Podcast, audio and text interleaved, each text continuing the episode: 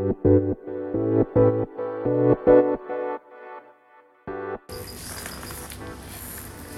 いお久しぶりでございます。土遊びラジオを始めていきたいと思います。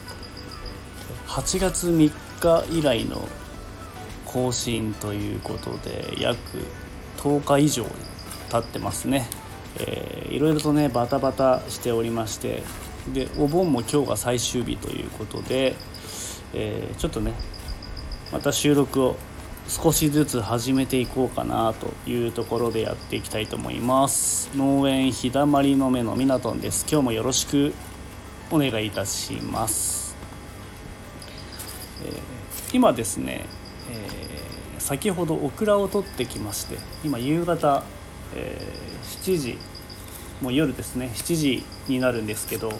本当はねいつも朝オクラを取るんですけども明日朝からもう百合の球根の収穫があるので、えー、取ってられないということで今取ってきてで明日の午後からね雨が降るので、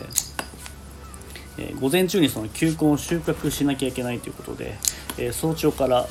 収穫予定です。なのでオクラをちょっと前倒しで、えー夕方収穫して、えーで袋詰めして冷蔵庫で保管して明日直売所に出荷をしようという段取りで進めております。えー、まあテーマねどうしようかなと思ってたんですけどちょっとねナスナスについてお話をしていこうかなと。まあお話というか僕の今後のまあ来年の展開っていうかねえー、そういうものをお話をしていこうかなと思ってたんですけど、えー、基本僕はですねあの自分が好きなものを作りたいということで、えー、このオクラもそうなんですけど、え好きなものを作って、えどうせやるなら楽しんで農業をしていきたいっていうのが第一にありますんで、えそれならまず自分が好きなものを作ろうという感じでやってってます。まあ、当然でも経営の中でえー、好きだからばっかりね言って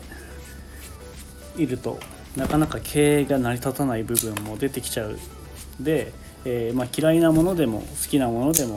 まあ関係なしに、まあ、経営面もね考えながらやっていかなきゃいけないんですけどで僕ナスがねすごく好きなんですよ。あの天ぷらもそうですしあと漬物もね、えー、好きです。あとね麻婆茄子とかね、えー、茄子の焼き浸し煮浸しとかね。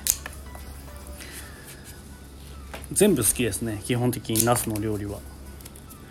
天ぷらね最高っすよね。あの何ですかねやっぱ天ぷらのあのめんつゆにつけてねひたひたにしてあの茄子のとろとろの感じで食べるのが好きだったりするんですけど結構茄子も料理のねレパートリーあったりしますよね。まあ、お味噌汁にも入れたりねするんですけど、えー、で、まあ、そういう意味でナスがねめちゃくちゃ好きで。で今年ねナスって結構ね、えー、まあ、豊作っていうのもあってで物が溢れててねかなり価格が暴落してるっていうね、えー、大変な事態がねナス農家さん結構苦労されてるんですけど。まあ、そういうのもあるんですけど、えー、ちょっとねナス作りたい欲が出てきまして来年あたりこのオクラと並行して夏野菜の一つとして、えー、ナスをね、まあ、そんなにいっぱいじゃなくて、えー、オクラをちょっと減らしてその分ナスを作ろうかなと思っております。で僕のこの夏野菜作るにあたって基本的にですね朝朝収穫して梱包して出荷してで収まるぐらいの規模でしか作れないので、まあ、ちょっとねこの時期球根関係がめちゃくちゃめちゃくちゃ忙しくて、えー、まあ、日中までねこう午前中いっぱいかかるような仕事ができないので、えー、まあ、そのぐらいの朝だけで済む規模を目指して野菜を作ってるんですけどナスもね、えー、まず1畝だけ何本ぐらいかな。50分ぐらいか。苗でいうと50分ぐらいにしようかなと思ってるんですけど結構ナスもね各地によってえ好まれ好まれるナスの種類がねあったりするんですけど、まあ、水ナスだったり焼きナスだったり。でこの辺の新潟県五泉市では従前ナスっていうものが有名だったりして。でナスもねレパートリーがあって漬物向きのナスだったり、えー、焼きナス焼きナスに適したナスの品種だったりいろいろね、えー、丸ナスだったりねこうそれに向いた品種があったりしますね。でそう考えると結構ね品種の数も多かったりするのででここはちょっとあえて一つの品種にこだわらず、まあ、ちょっといろんなナスを作ってみたいなとせっかくやるのであればね。作っていきたいなというふうに思っております。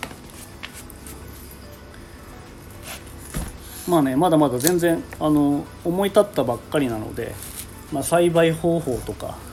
あとね害獣害虫とかあと病気とかもねまだまだ全然調べてないんですけど、まあ、来年植え付けるにあたってまだね猶予が1年ぐらいあるのでいろいろちょっと研究したり、まあ、スーパー直売所にで見てきたりとかね、えー、まあ、この地域ではどういうナスが好まれるのかとかも調べながら品種のね選定をしていきたいなと思っております。でオクラと並行するのでなかなかねナスもね結構取れ始めると忙しくなるんで、えー、その辺ねうまくこうバランスを見ながら挑戦していこうかなというふうに思っております。はい。今日はこの辺で、えー、手短になんですけど、まあ、今後の展開ちょっとナスを作っていこうかなというお話をさせていただきました。もうお盆もね終わってだいぶ、えー、お盆の13日ぐらいからね雨降り始めてで一気に気温もね下がって最高気温でもまあ30度いくかいかないかぐらいかぐらいの気温でね。で夜とか結構涼しくなってきたんで、まあ、全国的にもね結構大雨が降ったり九州地方ね広島の方とかもかすごかったりえー、するので結構ねあの全国各地苦労されてる農家さんいるかと思います。で新潟の方はね全然あのなんとかね風が強かったたんですけど、まあ、大雨とかはねなんとかなくて済んでるんですけど、まあ、この辺は本当に天候ばっかりをね、えー、農家さんはかなり苦労されてることが多いと思います。本当に、まあ、まずね、まあ、農産物もそうなんですけどまず人命第一ということで、えー、皆さん本当にお気をつけていきましょう。はい。えー、そんなところかな。またぼちぼちとゆっくり配信も進めていこうかなというふうに思っております。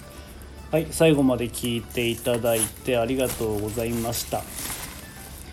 えー、よろしければフォローといいねボタンとあと SNS ね Twitter と Instagram もやっておりますのでよろしければ覗いていただければなというふうに思っております。はいではまたバイビー。